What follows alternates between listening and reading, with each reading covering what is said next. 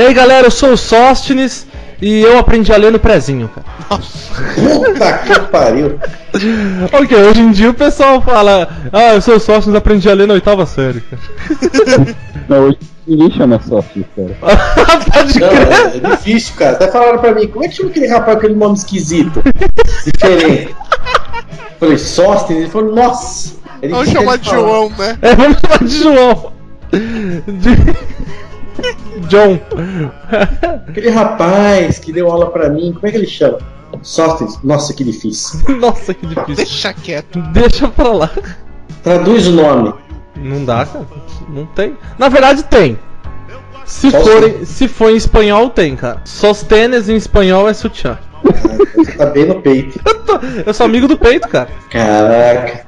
Boa noite, eu sou o Fábio e como o tema hoje é um, uma série educação, eu trabalhando há quatro anos já na área, eu acredito que o Brasil valoriza muito mal os profissionais dessa área, cara. Cara, só vou te pedir uma coisa. Fala tudo de novo, que você falou boa noite, cara. E se o pessoal estiver escutando de dia? É problema deles. É, Ainda bem que você trabalha com educação, né? tá certo. Vai, Sandrão. Ah, sou o Sandrão, cara. Super-homem eu sou. Super-homem. Pô, tratar de educação, cara, é super-homem. Super-homem. É, é, é super-homem. Nossa, não tem nem o que falar. Não- A palavra Sandrão super-homem. Fala aí, pessoal. Tema de educação e tecnologia. Eu sou o Felipe. Graças à tecnologia do videogame, eu aprendi a falar inglês sem ter ido uma aula na escola. Mentira, cara. É super-homem. É super-homem. Meu, é isso aí. A gente agora vai falar desse tema que vai ser bom. A gente vai falar sobre educação, cultura e palmatória, cara. Educação e tecnologia. Eu dou valor ao cheiro da merda!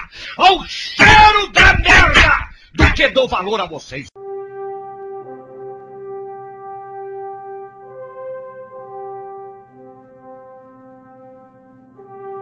Eu fui criado num berço de educação, porque desde que eu me conheço por gente, minha mãe era professora e pra piorar um pouco a minha situação, eu estudei nas escolas onde ela era coordenadora. Velho, não dava pra fazer nada. Você era Nossa. o filho da coordenadora, cara. Puta, velho, eu, eu passei por é isso um essa palavra? tempo, cara. Você tava mais seguro que todo mundo. Não, eu apanhava mais que todo mundo. eu era o filho da coordenadora, eles me pegavam lá na rua e me arrebentavam, cara. Vai falar com a coordenadora. É, então, vai lá, conta pra sua mãe, filho da puta. É bem por aí. Não tinha jeito, cara. E Escapava. eu desde. E pior que desde pivete mesmo, eu parei de apanhar na oitava série, cara. Puta, eu tava adulto. Já, já era grande. Você saiu da oitava com quantos anos?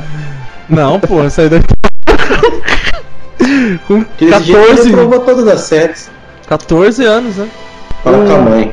É, fala com minha mãe. Mas ó, a educação no Brasil, o Sandro falou no começo aí, sou super-homem, cara, não tem jeito, velho. A educação no Brasil, pra isso, ela tá fudida, É. né? Com leis de 96, eu até coloquei na, na pauta aí, a LDB é de 96, não teve nenhuma mudança, não tem revisão. Porra, aí todo mundo muda, aluno muda, mãe de aluno muda, muda toda a personalidade da galera, muda uma Puta, geração. Até bermuda muda, né? Do jeito que vai. Muda, muda. É, muda, até bermuda muda. É foda, cara. E a LDB não muda. A LDB não muda. Desde 96 tá aí, cara, adianta. Que que você... E hoje, ô Sandro, o Sandro, ele, além de tudo, além de ser um, um dos maiores empresários da cidade, ele também é um dos melhores advogados da cidade. E, Puta que eu pariu. Tô quebrado. Ô, ô Sochi, ah, você já falou com ele que a gente tá sendo processado por roubo de carga? putz, não, mas, ô Sandro. não, isso daí eu não falei. Vai lá, Mas-. O Sandro depois ele podia dar força pra gente contra o processo da Red Bull, né, cara? É, te dá, te dá asas, cara. Eu ia te falar agora. Não, ela arrancou as nossas asas. Na, na, na compra aquela latinha maior. Ela arrancou, a gente. É, foi foda, velho. Essa da. da Red Bull. Mas eu, não teve mesmo, né? Nenhuma mudança. Sandra, quanto que- tempo você tá nessa, na, na área de educação? Eu, devo- eu tô desde 1995. Vai fazer 20 anos agora em maio. E, Né? e- e, cara. Ela- a, a LDB ela tem o quê? 19 anos? É. É, A lei da LDB ela tem 19 anos, ela sofre. Eu, se eu não estiver enganado, ela sofreu uma alteração em, em- meados de 2008. É, 2008, se não me falha a memória, 80, 88 com a, com a Constituição. Mas ela já. É, Ela ainda precisa passar por muita mutação, né? na- na- muitas mudanças ainda. Principalmente com, essa, com a ideia da tecnologia EAD. É, ô, ô Sandro, o, eu sou leigo total nessa área de educação, cara. Não sei se você pode dar uma, bem assim, pincelada por cima, o que seria a LTB? Tipo, um conjunto de leis que toda escola tem que seguir, da forma de instruir, como é que é isso daí? Na verdade, ela, ela, ela vai, ela, ela atua, né, dentro de, ela rege todo o sistema de educação, na verdade, né, seja no, no processo fundamental, seja no, no ensino médio, ela já, ela já, é, apesar de você analisar que hoje a gente vai tratar um tema que é o EAD, mas a, a LDB já falava desse tema em 1996. Então ela já trazia dentro dos seus artigos ali algumas identidades relacionadas à educação à distância. Mas ela, na verdade, ela hoje é a diretriz de tudo, né? Daquilo que você precisa dentro de uma identidade de educação. Então não dá para ficar fora, não. o, essas leis para a escola, elas mudam em que? A, a- elas ajudam em que a escola? Porque assim, as leis, é, a LDB inicialmente ela ajudaria muito o aluno. Esse, se você analisar, ela tem uma, uma, uma, uma identidade cueca, mas vai ajudar os alunos. Aí ferra o professor também. É, o professor tá ferrado, já não deu. É, o já é, professor super- já- é é professor, é super-herói. Não, já virou super-herói. Até por questões da, é do, do próprio conceito de disciplina, né, hoje, né? a gente tem que lembrar que assim, o Sandro ele, ele administra uma escola privada, mas, por exemplo, o professor de uma escola privada, aí eu trabalho com o Sandro e, e tem uma facilidade bem maior do que um professor público, um professor do estado. Minha mãe ela é professora do estado e, por exemplo, este ano, se o aluno não for bem, a culpa é do professor. Então o professor agora, isso daí agora rege no, no- na parte contratual do professor ali. No estatuto do professor. É, o professor agora ele tem que motivar os alunos para que eles possam ir bem. Ah, mas Inclusive é a vai... motivação que você vai dar pro professor? É, então, não, não existe a motivação do professor. Tanto que a minha mãe, ela tá na sala de aula há 4 anos com aposentadoria pedida já. Ela já entrou com pedido há 4 anos de aposentadoria. E os caras não tiram ela da sala de aula. E, e o aluno ele tem que ser motivado a estar na escola. Antigamente minha mãe me motivava, se eu não fosse eu apanhava. Era simples. Você vai pra escola? Aliás, ela não perguntava, né? Não tinha esse. Você vai pra escola hoje? Não. Era levanta, se arruma e vai pra escola. É tipo, a pergunta era, como estão suas notas? A pergunta era essa. É, Era bem por aí. A, a pergunta na semana da reunião era: Eu vou ouvir merda na reunião? Porque se for pra passar vergonha, eu já volto com a cinta na mão. Não tinha Nossa, esquema. já, você já apanhava. Apanhava antes, né? né? Não, você já apanhava primeiro. Chama na escola. Ah, um cacete. Eu dou valor ao cheiro da merda! Ao cheiro da merda! Do que dou valor a vocês.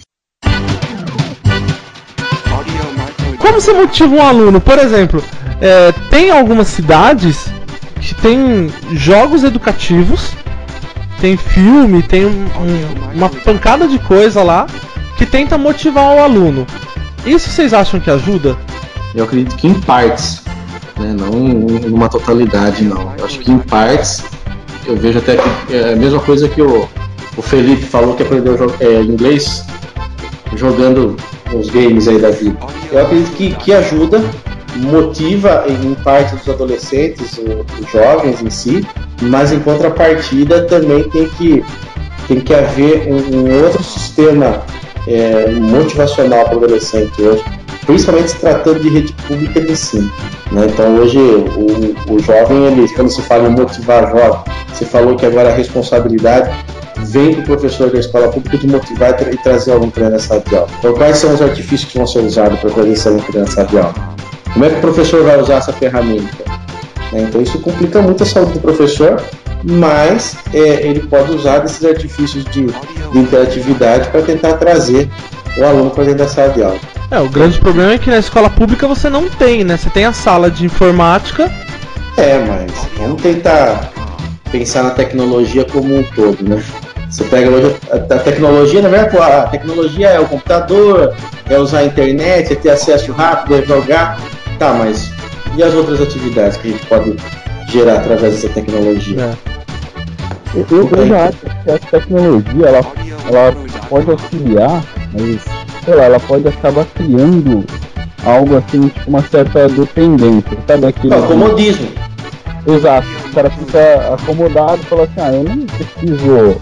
Porque hoje, assim, o que eu entendo do nosso sistema de educação e tal, é, ele dá, assim, tipo, ele privilegia quem tem uma memória boa. Ele vai guardar fórmulas, vai guardar sequências de execução, capitais, estados é, da matéria, essas coisas. E aí, se ele, se ele lembrar na avaliação dele, ótimo. Se ele não lembrar, bem. Eu não sei nem assim, tipo, no, no atual e, e, com a tecnologia, isso é algo assim que faça o cara aprender mesmo, entendeu? Eu, eu no meu caso, aqui, que você comentou, né? Eu aprendi inglês jogando videogame, mas assim, meu, foi partiu realmente da minha vontade. Eu falava, eu ficava doido, assim, de não conseguir entender o que os caras estavam escrevendo na tela. Aí eu ficava, peguei um dicionário e ia atrás. Mas assim, talvez a tecnologia vai criar um negócio que deixar o cara mais acomodado. E eu não sei, não sei realmente assim, qual seria o caminho ideal, porque eu imagino que o modelo de educação ele deve ser, deve ter sido determinado assim, algo para a maioria, né? Eu, eu, já vejo a educação como algo mais individualizado. Assim, cada pessoa tem uma forma diferente de, de aprender e tal. Eu não sei como de é que. pensar. Exatamente. Tem que ser algo um pouco mais personalizado, assim, sabe? É, o padrão que, que a gente tem na educação hoje, ela é, é vamos dizer assim, o, o, governo em si, né? A própria LDB fala que essa responsabilidade hoje é, é, é da esfera estadual. Então, é, se, se, pensa no estado, se pensa no município, é, se pensa num todo, vai, mas é, a própria LDB ela trata que, que é, é uma preocupação do estado e que ele tem que garantir a educação do aluno, tem que priorizar isso. Tanto que vá para o ensino fundamental, para o ensino médio. É, mas isso hoje, por exemplo, se você pensar hoje tipo, em termos de educação, o cara chega a passar 10, 12, 15 horas estudando por dia para tentar entrar numa faculdade é, pública. Né? Então, é, nisso você já sabe que tem alguma coisa errada, então. Então, é, você vai pensar em educação é, sendo. Vamos pegar uns padrões americanos aí, por exemplo. O cara vai ficar. Ele, aqui no Brasil, o cara se mata de estudar para ir responder algumas questões. Eu até vi uma matéria é, dessa essa semana também que saiu, o pessoal estava postando, de uma moça que passou num vestibular de medicina em primeiro lugar, não sei, uma coisa assim. É, e você vai falar de um país que, que, o aluno tem que estudar 15 horas por dia para conseguir uma vaga numa faculdade federal. É, aí você vai falar assim, ó, vamos interagir com, com, com, com games, vamos interagir. O cara vai interagir com a vida inteira para poder entrar numa faculdade. Ele vai começar a estudar na prézinho. É. A mãe tem que colocar o filho no prézinho e falar assim, agora você fica aqui dentro de casa e vai ralar. Né? Aí o cara sai de lá, vai bagaçado. Três, três anos de profissão, ele já não quer mais trabalhar. Já estudou a vida inteira. Eu acho que o cara se matar de estudar no Brasil hoje para tentar entrar numa faculdade federal, uma faculdade pública, é, é, estranho. É, mas daí também o cara se mata de estudar, que nem você falou, 15 horas todo dia para conseguir entrar na faculdade e vai entrar na faculdade pra fazer greve na faculdade? Pra Então, fazer é- balbúrdia lá é foda também. É, aí que tem que. Mas é, é aquela base que a gente tem que ter, se, se dar para educação desde o momento, por exemplo, ele vai entrar hoje pelo famoso ensino fundamental 2 é, e depois para o ensino médio. Mas de onde que vem essa base? Onde que vai começar essa base preparatória para o aluno da rede pública? Aí o professor na sala de aula quer dar um conteúdo, ele quase apanha do aluno dentro da sala de aula. Então aí que, onde que está? Qual que é a preocupação do poder público?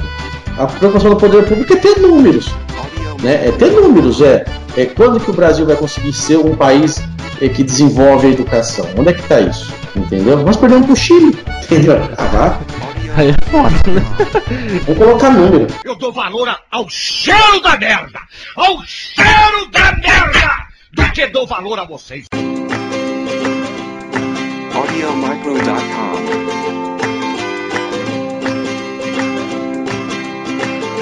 Ah, é porque eu, eu sou meio extremista, então eu acho que o pessoal que tá ouvindo aí nem deve levar tanto em consideração agora minha, minha opinião sobre isso, porque sobre a educação no Brasil, eu sou muito extremista na questão de, pra mim, a educação pública no Brasil é falida.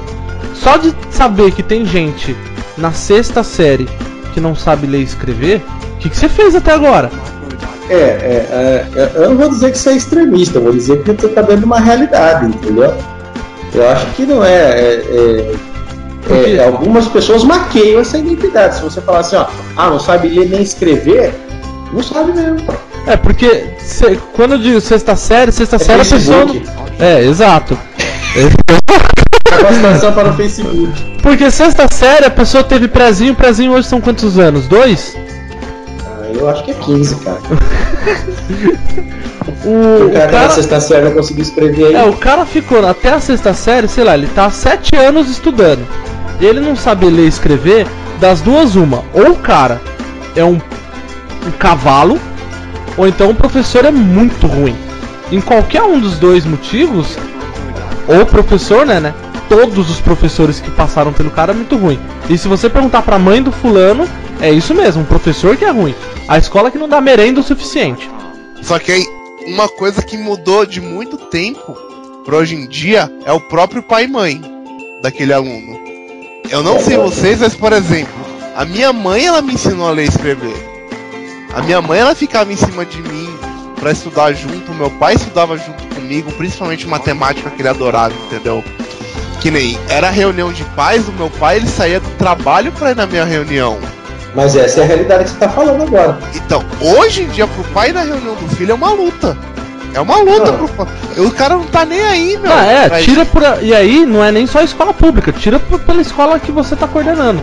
Porque eu lembro que quando a gente tava aí junto, a gente fazia aviso por telefone pro pai, aviso por mensagem pra celular do pai, Sinal de fumaça. sinal de fumaça, aviso assinado. O pai assinava que ele tava ciente daquela data. E não aparecia, não aparecia. De mil alunos, a gente tinha 70 pais num bom dia de reunião. Mas isso, ó, é, é, eu acho que assim, mesmo a, a escola, é o que o Fá- Fábio, né, o Fabião falou, Isso. é, ele teve uma educação que os pais estavam presentes, que os meus pais estavam presentes, os sócios eles só não estavam, ela já ia, né? Já era, já era escola. né? Ela já era escola, ela fazia uma reunião em casa e outra na escola. A de casa ela me batia, na escola ela fazia passar vergonha. É, na- é isso, bem por aí. né? É, a gente aprontava na escola, né? Não sei vocês, mas eu, a gente aprontava. Eu não era muito bagunceiro, eu era bem sossegado. Uh, Eu só tacava limão no ventilador, essas coisas assim, né? Só essas coisas. limão? É, eu tacava limão no ventilador, Pra que, Eu que você, levava, você levava limão pra escola? não roubava do prédio vizinho, cara. O cara Olha ia que pra sacanagem, roubar. sacanagem, cara. Sacanagem que fazia. Mas você fazer uma arte dessa, cara, o que acontecia? A diretora tá- Eu não entrava na escola se meu pai não estivesse lá, minha mãe. E se a diretora não tivesse umas palmadas, né? Não, não, ela catava todas as cascas de limão e guardava pra entregar ainda pra minha mãe, rapaz. Ganhava. Hoje você vai chamar, você vai chamar uma mãe e um pai na escola, você.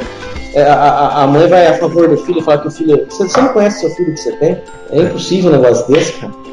Eu dou valor a- ao cheiro da merda! Ao cheiro da merda! Do que dou valor a vocês. AudioMicro.com. A gente tá falando de dessa, dessa desses pais. Esses são os pais que hoje têm a nossa idade e que eu não sei por que cagas d'água eles não dão a atenção que o filho precisa. O computador, ele virou a melhor babá do mundo. A mãe do, a melhor mãe do mundo, a mãe do ano é o computador. Então, esses pais que, que a gente fala que tem 30 anos, 27 anos, 13 anos, eles, eles têm como como os filhos têm como mãe o computador, cara. Mas é bem por aí mesmo. O computador, é- o computador é hoje uma babá. Eu acredito que babazona. Joga o filho lá e foda-se, se ele estiver vendo É. pornô, foda-se. Deixa ele ver. Eu converso com, com pais e mães que a minha primeira pergunta quando tem pai na sala é, é, é perguntar onde fica o computador do filho. vamos, eu jogo logo o cocô no ventilador. Onde fica o computador do seu filho? Ah, fica no quarto dele. Porra! Tá brincando comigo, cara. Como que você faz isso? Você deixa. Ok, se, se, se tem, beleza, mas você dá uma olhadinha pelo menos no computador? Porque, cara, é fácil demais você, achar as coisas na internet hoje. É, mas é, é a falta de acompanhamento dos pais. Às vezes eu acredito que isso seja assim. A, a- a rotina que nós vivemos hoje, a rotina que nós vivemos hoje, ca- acabam fazendo com que a gente às vezes não faça aquilo que os nossos pais fizeram pra gente. Entendeu? Mas é, eu, por exemplo, eu, eu, eu, quando nós temos meus filhos, minha esposa vai, agora eu tenho um filho que já vai para a faculdade, então às vezes eu até falo para ele, falo, pais, ó, quero nota, quero resultado só na faculdade, a partir de semana essa promoção. Então, ou seja, tem que buscar resultado, tem que, estar esse, tem que ser presente. né? Então, eu acho que falta muito disso da presença hoje, é, dos pais às vezes acompanharem seus estudos e pensar que a escola hoje ela é responsável pelos resultados dos filhos que saem em casa. Então, às vezes, muitos pais acabam jogando a responsabilidade de educar os filhos para a escola. E que isso não é a realidade da escola, Não. entendeu? É, a escola ela tá lá pra ensinar aquelas matérias, aquelas coisas específicas. Seu filho vai para aprender português, vai para aprender a matemática, vai para aprender informática, vai para aprender administração. Ele não vai lá para ser educado. Ele vai ser, ele vai lá pra ter cultura. É diferente. Ele vai para absorver cul- cultura. Cultura. Cultura. Aí o pai chega lá e fala assim pra você assim, ó, a culpa é da escola. A escola que não tá ensinando. Toma, vai. Aí, Então, só que já passou por isso, eu já passei por isso. De tanto pai chegar na escola e culpar a escola, aí você pergunta, senhor, você veio na reunião do seu filho? pra saber como ele tava, né? De todos os protocolos que a gente mandou pro senhor, o seu filho entregou pra você esses protocolos? Não, senhor. As mensagens que a gente mandava pro, pra você, o senhor não respondeu por quê? Não lembro, senhor. É assim, meu. É basicamente isso. Não, eu cheguei a escutar na época que eu coordenava a escola lá em São Paulo. Eu cheguei a escutar que a culpa pelo filho tá indo pelo, pro lado errado era da escola, tá indo pro lado errado da vida era da escola. É. Porque a gente não tava fazendo nosso serviço. Quer que você ganhasse na Mega Sena, a culpa era nossa? Ah, então, queria que fosse, né? Porque daí dividia pelo menos. Pelo menos Mas- dava uma porcentagem, né? Não, eu ia pedir. é, aí é o momento. Pior que o Sandro pede, mesmo, o Sandro fala mesmo. É, quero lógico. Quero eu. É, é meu, é de direito, é. Se eu tenho culpa no ruim, eu tenho que ter culpa no bom também. Agora, é, é difícil você ver o aquele que o filho tá indo pro lado certo, alguma coisa, ninguém vai falar que é culpa da, da escola também, né? O moleque tá lá, tá trabalhando pra cacete, não sei o que. Ninguém vai lá na escola e fala assim: Nossa, obrigado! Vocês estão ajudando demais! Não, aí bota a mão no peito e fala assim: É meu filho, esse porra. Não, mas é, o negócio é pregar a ripa. Vamos pregar a ripa, que aí pregar a ripa é bom. Vocês falaram muito de motivação no começo. Vocês acreditam que no mundo hoje em dia ainda exista motivação pelas coisas? Não, pra educação não. Então, a educação hoje em dia ela não é muito mais lógica do que motivadora? Eu acho que a motivação. Não é que não existe. Bom, posso até falar besteira, né? Mas. é, eu vou soltar uma. Vou ficar quieto. Mas é aquela ideia, na verdade é o seguinte: é, é, entra com uma ideia de lógica, né? Porque assim, eu, sou- eu tenho que estudar. Aí você fala pro seu filho, por que eu tenho que ir na escola? Porque você tem que estudar. Por que estudar? Ele já não tem motivação para ir quando você fala que tem que ir pra escola. Entendeu? Então é, é- é complicado, mas é, a educação não deixa de ser, lógica hoje, só por questões necessárias Uhum. mas nada motivacional. Entendeu? Então, Não tem. porque eu considero motivação algo sentimental. Eu sempre, motiva... eu sempre vi motivação como algo sentimental. Não tem, não tem como você motivar uma pessoa sem apelar no lado sentimental dela. Já a lógica é a razão, e pra mim isso tudo é uma razão. Aí vem aquela grande ideia, por exemplo, o professor é obrigado a motivar o aluno, sendo que quem tá por trás do professor, que seria o governo, estado, instituição de ensino, etc., não motiva o professor. Ou não dá as razões corretas pro professor seguir um bom trabalho. Foi mais ou menos isso que eu quis dizer com a minha frase no começo. É, a gente, a gente tem que hoje pensar assim, o professor hoje, ele, ele tá longe de ser um profissional bem valorizado. Esses dias eu tava conversando com o Sandro e a gente chegou num ponto da conversa que a gente falou assim, um cara que escolhe ou só tem a opção de ir pro ensino público, ele tá assassinando a carreira dele ou a promissora carreira dele. E o professor hoje ele pode não pode estar longe ainda da valorização ideal, mas o professor do, do, do ensino estadual, não do municipal, municipal cada município tem um, um, um olhar diferente sobre isso. Mas o do estadual ele conseguiu algumas é, motivações em grana. Então é claro, tá longe de ser o ideal. Muito professor ele tem uma estabilidade boa na, na questão financeira e agora, com, com esse governo cheio de, que nem o Sandro falou, de querer mostrar números, os professores que alcançam esses é, sonhados números, eles ganham prêmios. E são prêmios até que, por exemplo, o professor estava tão desmotivado que ele mais faltava do que ia trabalhar. Então, você tinha professores que eles abonavam as, eh, o professor do estado ele tem seis faltas por ano que ele pode abonar. Ou seja, ele tem seis folgas no ano, é, entre os dias trabalhados. Os professores eles estavam abonando essas seis, esses seis dias e faltando a rodo para doando sangue, é, falta e não avisa porra nenhuma, porque daí você só tem um dia descontado. Se é efetivo do estado, você não é mandado embora, cara. Você não vai ser mandado embora. Então o professor ele fazia isso. Hoje, se você não faltar nenhuma vez fora dos seus abonos, você tem uma premiação, cara. E é uma premiação que chega lá, 5 pila, 5 mil reais, 6 mil reais. Porque você não faltou. Então você tem umas coisas bacanas assim. Agora eu acho que tem muito professor que por culpa dessa estabilidade é culpado sim. Por culpa dessa estabilidade toda, ele não se atualiza em nada. Então tem professor lá, eu vou falar da, da, da minha, da minha área, e desculpem todo mundo que está escutando que é da minha área, não se ofendam, pelo contrário, sejam melhores que isso. Mas em artes, se o cara não se atualizar, ele vai chegar na sala de aula e falar assim, gente, desenha mão livre. E vai ficar nessa. Então eu sou, é, até falei isso pra minha mãe, minha mãe ficou muito brava comigo. Eu sou a favor de o professor ele ser contratado do governo. E se ele tiver os resultados, é, os resultados reais, aí tem que mudar esse tipo de resultado. Se ele tiver os resultados reais, ele continua. Se ele não tiver esses resultados, faz igual a escola privada, manda embora. O, o cara tem que conseguir se, se é, atualizar, fazer mais curso. Só que aí entra a questão de vamos melhorar pro cara. Melhora a grana pro cara, pro cara poder fazer uma pós, pro cara poder, sei lá, fazer uma viagem e estudar nessa viagem. Melhora essas coisas pro cara. É, e o governo tem condição disso. Lógico que tem. O governo tem condição para pagar o rombo da Petrobras, velho. Eu dou valor ao cheiro da merda! Ao cheiro da merda! Do que dou valor a vocês.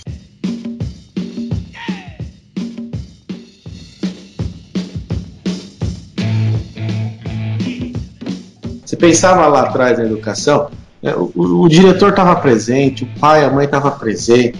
Então o, o- diretor tinha mais voz ativa com o aluno. É, mas Né, você conhecia o diretor É. da escola, né? O diretor, É. ele era uma autoridade, né? É. É, ele era respeitado. Hoje não, hoje você vai, pelas experiências que eu tenho, às vezes quando eu vou fazer alguns, algumas visitas, alguns trabalhos, é, tem salas de aula que você entra que o professor ele não tem voz ativa mais. Então eu, eu- eu acredito assim, tanto no sistema seletista, por exemplo, que os professores fossem seletistas, não estatutários. Meu, eu acho que o cara pedia a conta já no, primeiro dia de aula dele. Ele não pedia nem para o governo mandar ele embora. Ó, tô Tô saindo exonerando. fora, tô me exonerando no seletista. Porque aí o que acontece? É bem a realidade que o Sócios falou. Pô, vamos motivar o cara aí com, com um salário melhor, vamos motivar o cara para o cara fazer um, um estudo. A, a motivação do, do Estado, não sei se vocês têm ideia disso, mas é, dependendo do curso que o cara faz, não chega a 10% do Ah, salário que e- ele ganha. mas hoje. é- agora eles são motivados com pontos, Sandro. então, Tem a é essa pontuação, lá, né? É a pontuação. O cara se explode de fazer curso, chega a passar meses fazendo curso, é, para poder falar assim, não, agora vai subir 5% o meu pagamento.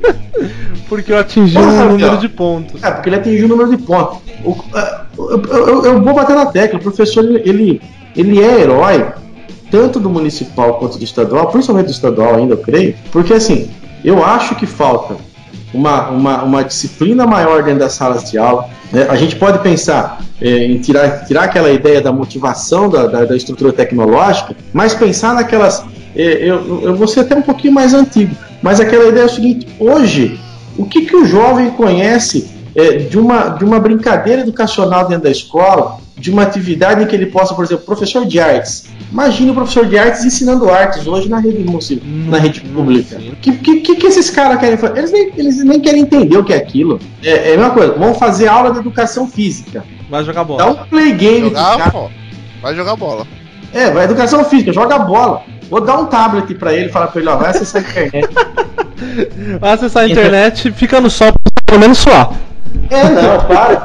Qual que é a motivação do cara? O cara vai lá e fala assim, ah, assim um ponto aí, vai. É, Boa. é basicamente isso.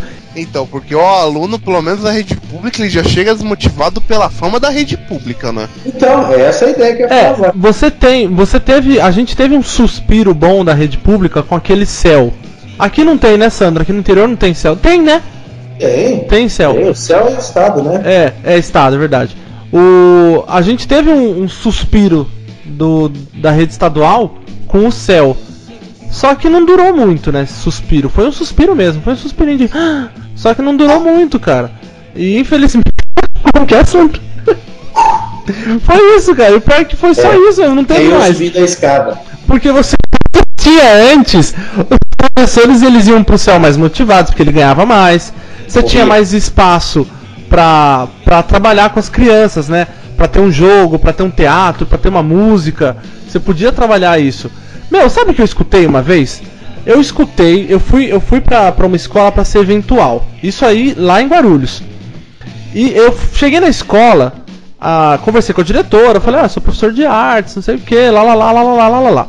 A diretora, ela olhou pra mim com um sorriso, é, olhos brilhantes e disse, que bom, agora teremos alguém para enfeitar a nossa escola nas datas comemorativas.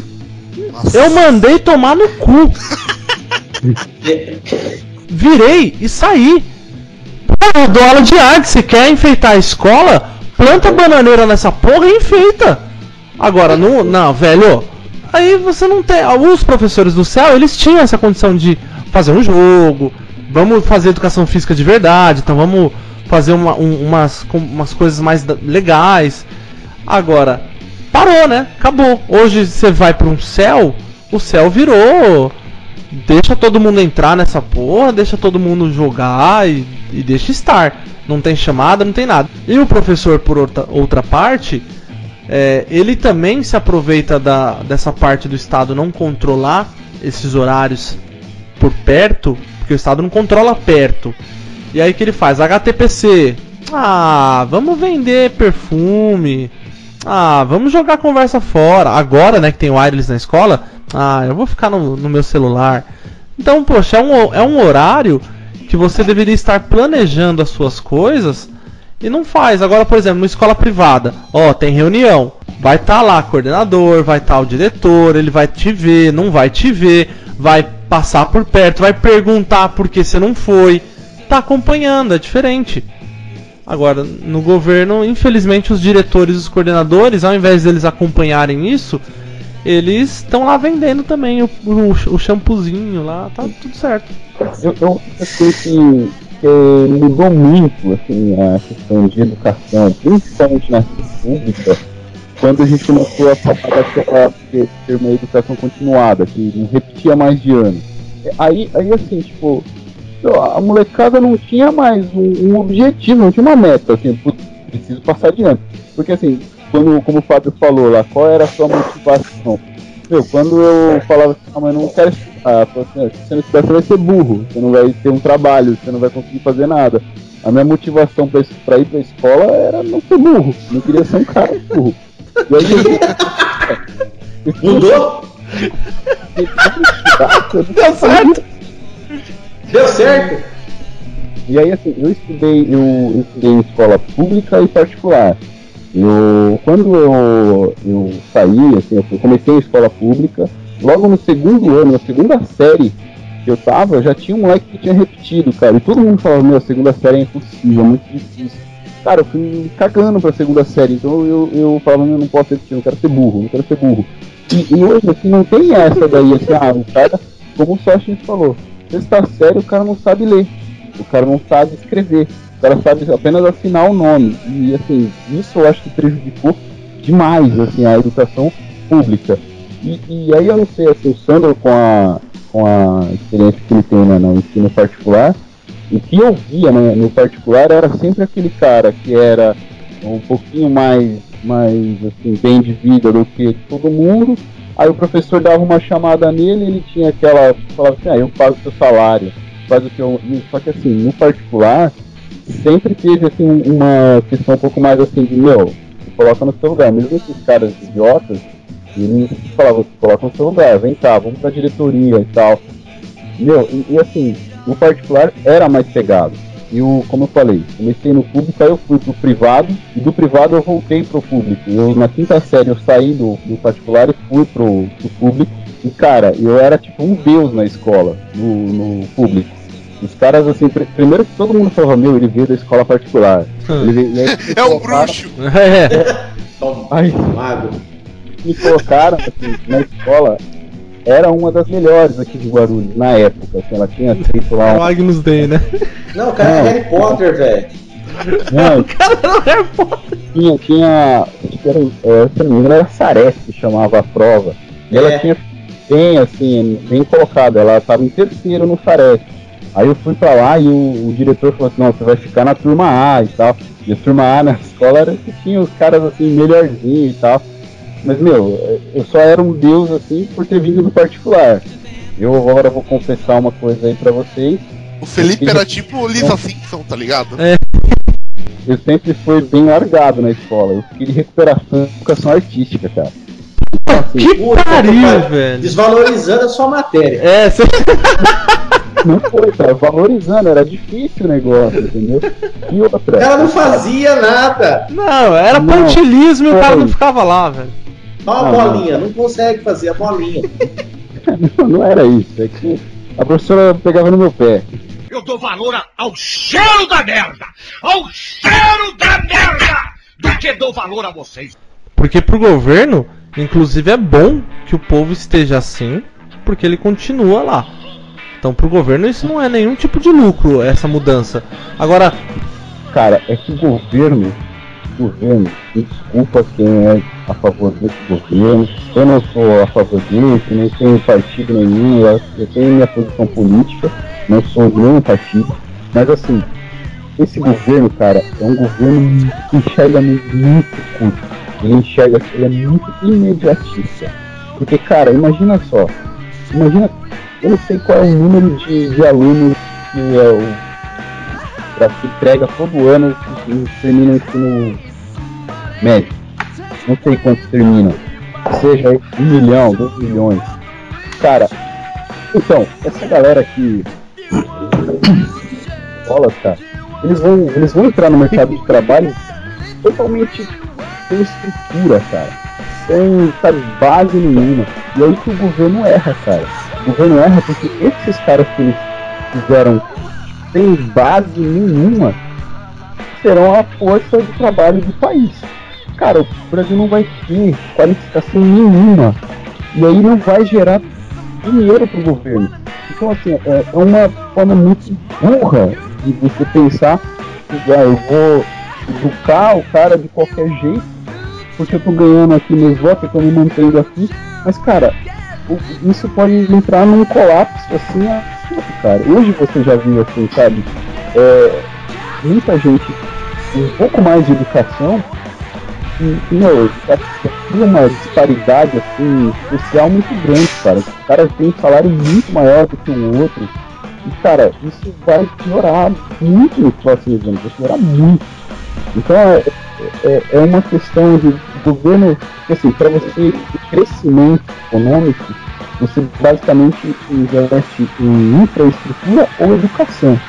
E aí, assim, o governo é sempre infraestrutura, infraestrutura, malemar, né, assim, então, infraestrutura, infraestrutura, educação não, educação não. Aí a gente tem o exemplo da Coreia do Sul, cara, que nos anos 70 era um país ridículo de pequeno não tinha condição de investir em infraestrutura, investir em, quê? em educação. Hoje, você pergunta para um, um coreanozinho pequeno qual é o sonho dele. Ah, O sonho dele é ser professor, Kenny. Que professor cara? Meu, meu sonho de, de grande é ser professor. Eu quero... É, o que o pessoal, o pessoal diz, né? Que hoje a profissão é pelo amor. Porque cara, esse amor aí acaba, né, cara? Eu, eu, só toma porrada, só toma porrada. Não tem como, né, cara? Eu dou valor ao cheiro da merda! Ao cheiro da merda! Do que dou valor a vocês.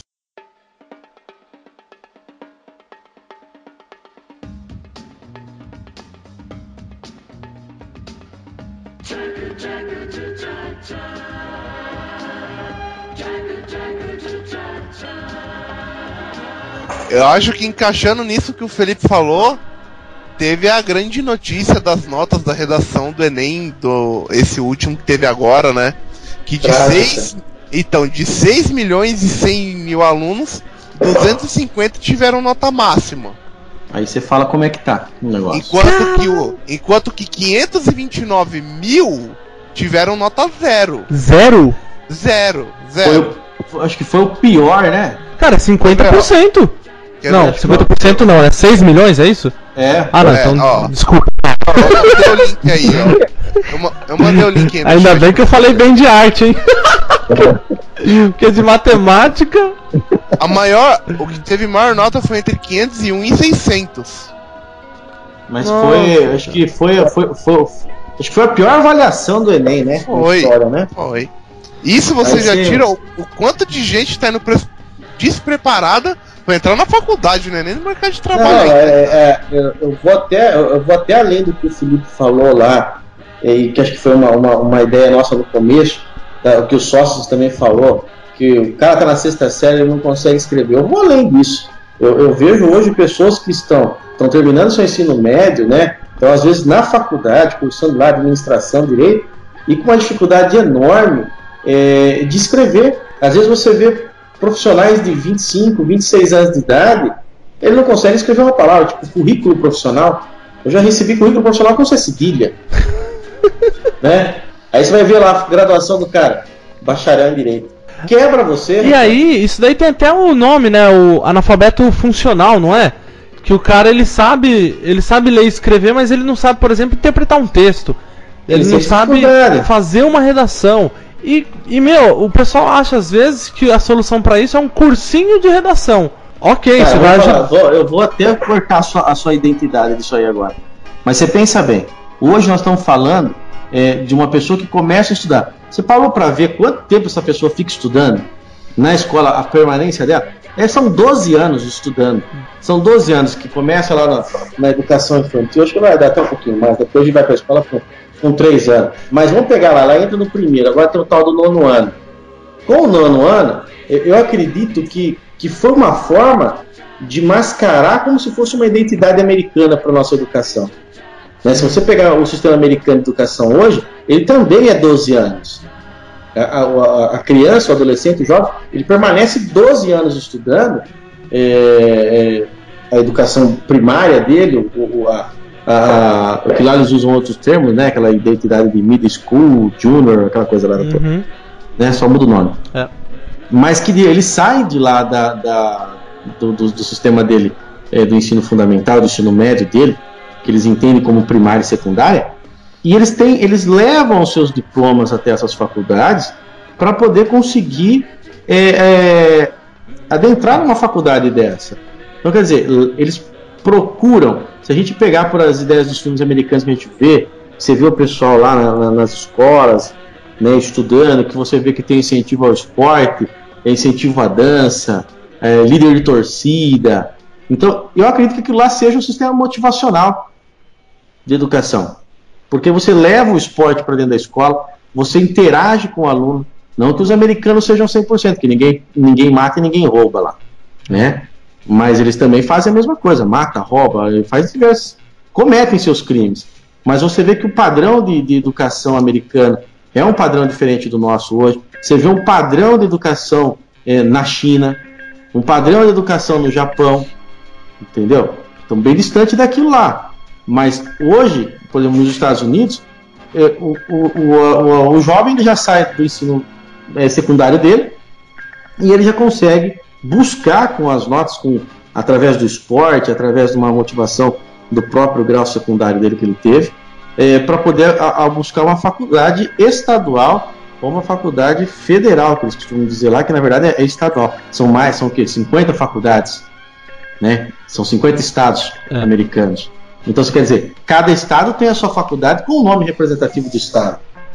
É, e isso a gente poderia pegar e falar assim, não, vamos tentar é, moldar, não que o, o governo se falasse, olha, esse atual governo, ou nada contra o governo, a, a, as crianças políticas, né?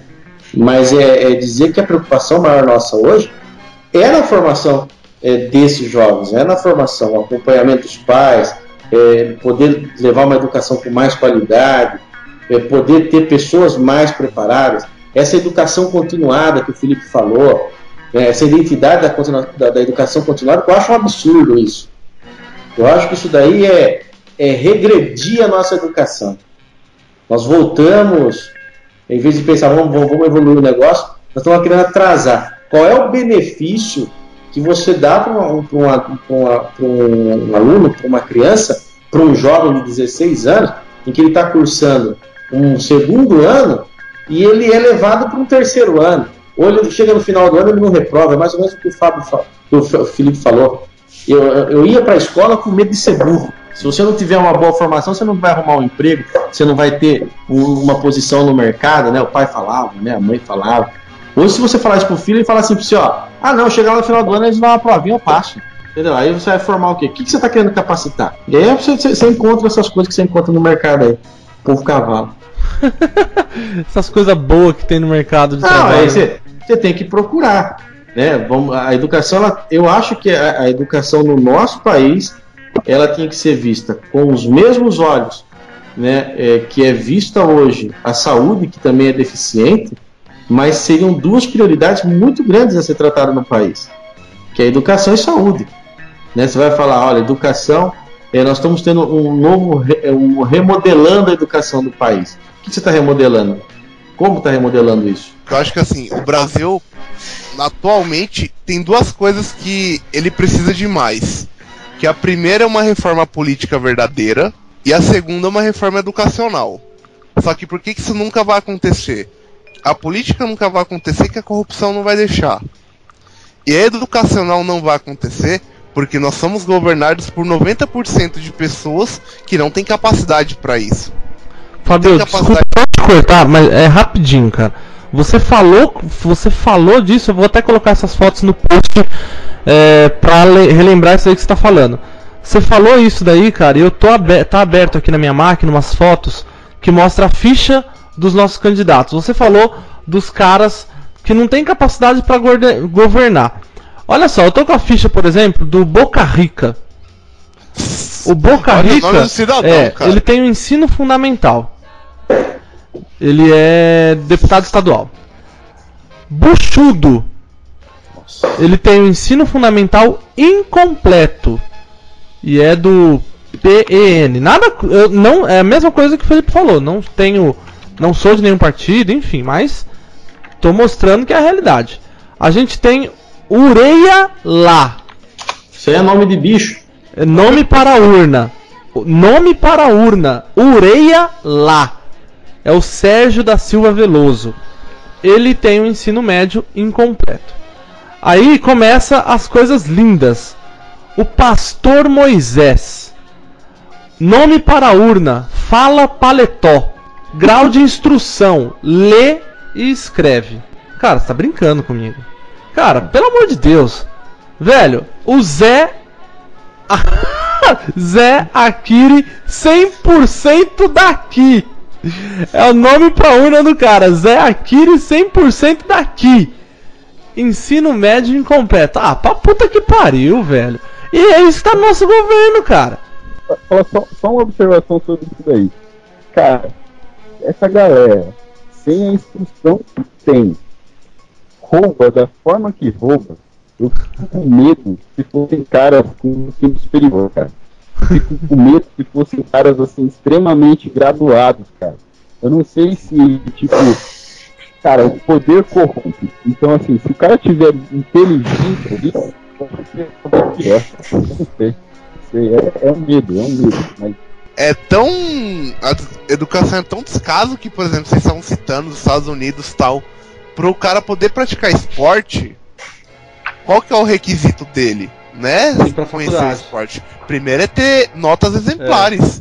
Senão ele não tem o direito do esporte. É isso aqui, aí. não- aqui, aqui não tem nada. O cara é bom no esporte, primeira coisa que ele faz é o quê? Larga a escola. Exato. É. Aí o cara lá na frente, o cara se dá mal, o cara, sei lá, tem uma lesão grave, nunca mais volta, o que, que o cara vai fazer da vida? Vai virar Nada. político? Ele vai virar político. virar político. Não tem jeito, mano. É foda isso aí, cara. Eu dou valor ao cheiro da merda! Ao cheiro da merda! Do que dou valor a vocês.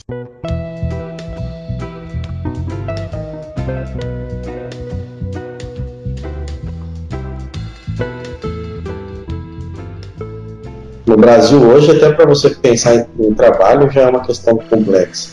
Mas é, hoje muitas vezes o jovem ele larga a escola para trabalhar. É. Dependendo da situação, ele acha que trabalhar já resolveu, vai resolver os problemas dele, porque agora ele está empregado. E, tipo, às vezes o pai e mãe pressionam o filho a isso também. Porque É, eu sei tá. aconteceu. Eu já vi isso acontecer. Não, acontece isso mesmo. Eu, eu acredito no termo, por exemplo, você vê na Alemanha, o cara vai pensar em trabalhar com 25 anos de idade. Então, quer dizer, ele, ele, ele teve o, todo o período dele da formação, mais 4 ou 5 anos de faculdade, para se preparar profissionalmente, para depois pensar em entrar no mercado. E que às vezes a nossa realidade aqui no Brasil é outra. Né? Até mesmo hoje, se o jovem quiser trabalhar com 14 anos de idade, é, é- é quase que ele, é- ele implorar de joelho para ele querer trabalhar. Né? Então, acho que devia ter um vínculo. Eu acho que a reforma ela é, ela é complexa, ela é difícil de ser feita, é, mas não impossível. Não, não. Com certeza não. Não é impossível. Desde que seja levado em considerações é, diversos elos e que possam ser, é, não vamos dizer motivadores, porque eu acredito que não motivadores, mas aplicáveis à, à, à forma da educação, desde que você consiga vincular. Se esse jovem de 14 anos ele quer trabalhar, como ele vai trabalhar, de que forma ele vai trabalhar, o período dele de permanência na escola, a gente vê isso em alguns pontos é, que são feitos de formas voluntárias, né, por algumas empresas, por algumas instituições de ensino. Mas eu acho que isso deve ser visto de forma é, governamental. Então o governo devia enxergar isso, de que eu vou motivar um jovem de 16 anos que está cursando a sua reta final do ensino médio, porém ele precisa trabalhar, precisa ajudar na receita da família, mas para que ele consiga se manter nesse emprego, tem que estar vinculado à escola, tem que estar vinculado às boas notas, igual o Fabião falou aí, né? A motivação, o cara tem que ter nota para fazer as coisas, para poder se garantir. Eu acho que é bem por aí, é, é um pontapé inicial que a gente poderia dar numa mudança do, do- do- de uma reforma educacional no país. Que nem, por exemplo, tem algumas empresas que tem esse lado, por exemplo, que contrata aprendiz, o cara trabalha naquele turno reduzido dele, e um dos dias do trabalho, ao invés dele ir trabalhar, ele vai para um curso pago pela empresa. É isso que ele fala E- voluntário. Então, e, e esse curso ele conta o quê? Como dia trabalhado. Ele não é tipo, você faz se quiser, não. É um dia de trabalho. Você vai lá estudar porque a empresa mandou você e estudar. vinculado à nota ainda. E vinculado. vo- E você tem que mandar bem no curso pra você garantir o seu emprego. Nossa, tá fora, é, é bem por aí. Só que você- existe uma burocracia para tudo, né? Nem É. todas as empresas têm acessibilidade a um plano desse hoje. É do governo isso, mas é, é- pede até a alma para sua empresa para você poder conseguir um negócio desse. É, isso é pelo Pronatec, não é? Não, é, você tem o Ou sistema é aquele Pronatec, jovem aprendiz? é o jovem aprendiz. É o Só que jovem tem o jovem, é o jovem aprendiz. A empresa ela é beneficiada em impostos, né? Mas é Ah, muito tá. complexo o negócio. É complexo demais, não é fácil. Não é qualquer empresa que vai conseguir implantar um jovem aprendiz nela para falar assim, ó, eu vou ter desconto no imposto. Não, não é qualquer. É, é muito complexo o negócio. É mais papel do que resultado. Hum, Entendeu? É muito mais papel hoje. Eu dou valor ao cheiro da merda! Ao cheiro da merda! Do que dou valor a vocês.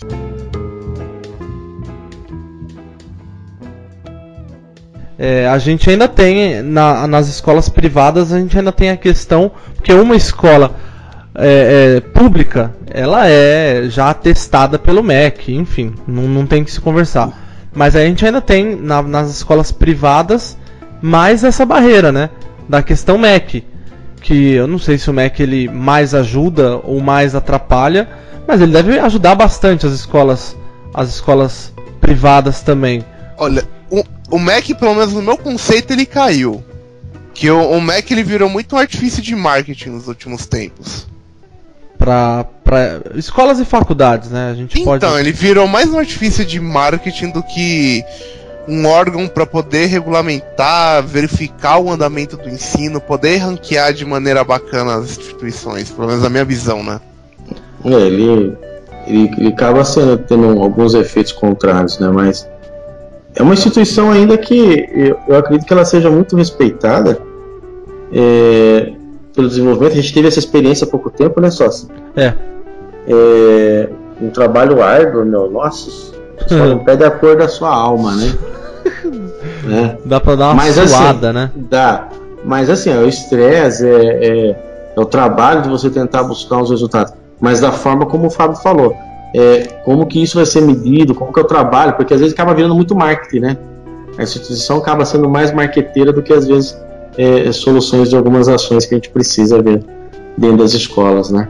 Mas trabalha, eu vejo que eles, eles pontuam, eles conseguem fazer com que é, você consiga ver quem é a A, quem é a B, o que é melhor, o que é pior. Mas eu acho que precisa muito mais ainda, tem que ser feito muito mais. Eu dou valor ao cheiro da merda! Ao cheiro da merda! Do que dou valor a vocês.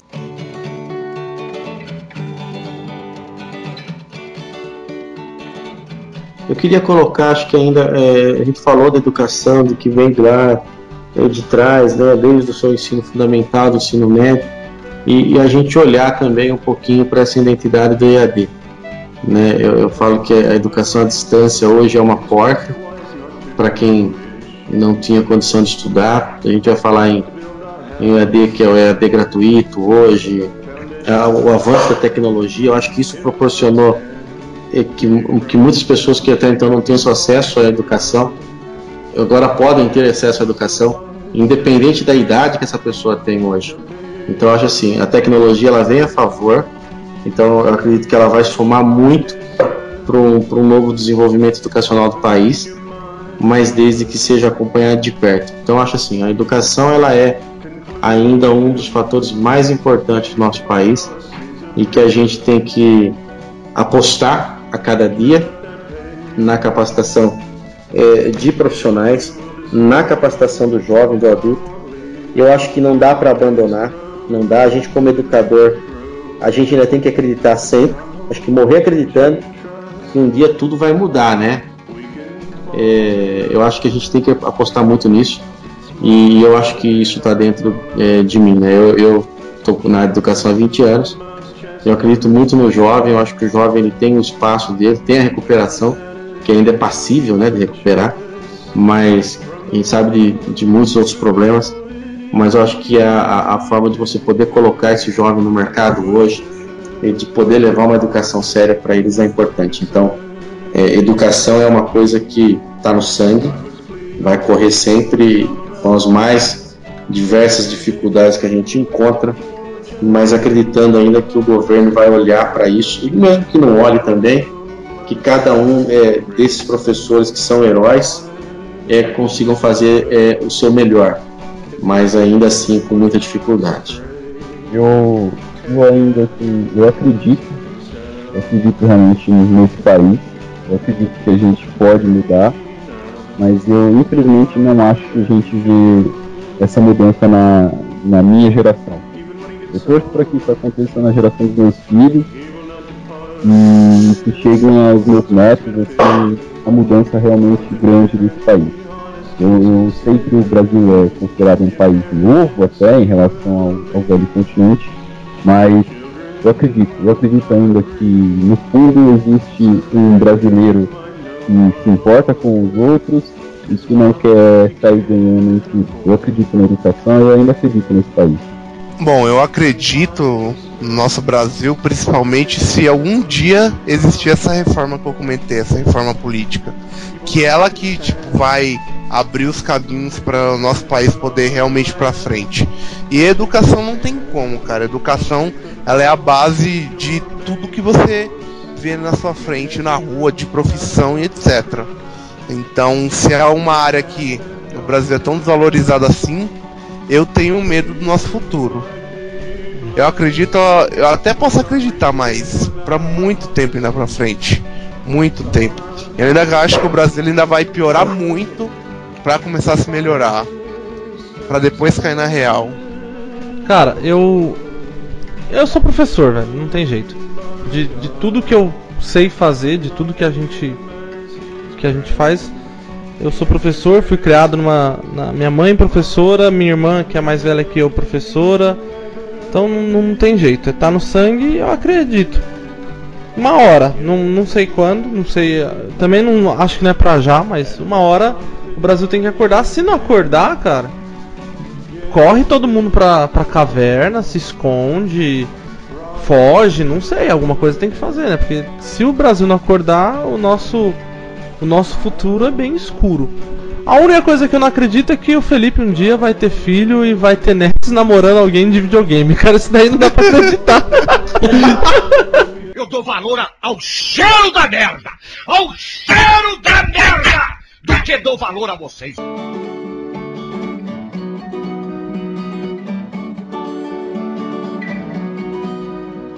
É, vocês estão de parabéns muito bom fazer um, um, trabalho desse e poder levar alguma informação, experiência. Estamos no mercado aí há 20 anos, é, somos uma escola hoje é, de ensinos profissionalizantes, né, HIS, formação profissional. Hoje nós temos a, a nossa universidade na modalidade AD, que é, somos polo da Uniup de Uberaba, com vários cursos aí de, na área de administração de empresa, gestão de recursos humanos, os cursos profissionalizantes nossos na área de computação gráfica, de web, informática administrativa, e agora entrando com os cursos preparatórios para concurso público e entrando no mercado de cursinho pré-vestibular. Então, assim, é aquilo que eu disse: educação está no sangue, 20 anos fazendo isso, acho que é o que eu sei fazer e que eu gosto de fazer, faço com carinho, faço com amor e dedicação para e fico super é, contente de poder ver os meus alunos bem aí fora no mercado e poder ser reconhecido ou poder ter feito é, essa pa pequena participação é, na formação deles. Então a gente tem esse reconhecimento que é HIS, não o Sandro, mas a HIS em si. Às vezes eu até falo, brinco, o pessoal fala assim, não é o Sandro, é a HIS que faz, mas é, eu gosto de saber que eu pude fazer um pouco pela nossa educação. E se todo mundo fizer um pouco, nós estamos fazendo muito pela educação do nosso país.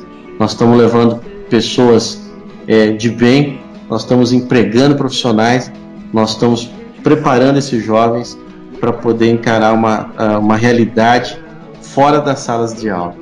Então, ou seja, eles estão conhecendo aquilo que eles vieram a se propor fazer, aprender e, e, e se capacitar e ter conhecimento. Obrigadão, pessoal. Caraca, se não chorar agora. chora, mais tarde, cara. Brasil! Pô, é, Brasil, Zul. Porra, legal. Foi um prazer é. contar com a presença do Sandro aí nesse cast. Foi, ficou um cast mais sério, mas. Porra, foi gostoso pra caramba esse, esse cast. Foi ótimo ter. Ah, você chama eu pra contar piada depois. ô, Sandro, você não quer deixar o, o site do. É mesmo? Deixo o site, telefone, endereço. Olha só que maravilha. Ó, quem quiser acessar, né? É www.gescursos.com.br. Lá nós temos todas as inscrições dos nossos cursos. O nosso telefone é 14 3416 1416. Nós estamos localizados no centro de Jaú, São Paulo. Né? Então eu peço que vocês façam uma visitinha. Vá lá, curte a nossa fanpage Agora não é mais fanpage, é página. Agora é página. Faz... É, eles estão modernizando o negócio, né? Então vai lá, Visita a nossa página no Facebook, é, HES Cursos no Facebook. Vamos curtir lá, pessoal. E olha, quem quiser melhorar aí no mercado de trabalho, é HES Formação Profissional. 20 anos formando profissionais de sucesso. Olha só. Aí sim. E vai estar também, vai ter o, o bannerzinho lá no- na descrição, na, no, no, no post do, do Arteiro Cast. Vai estar na página também do Facebook. E é isso aí, gente.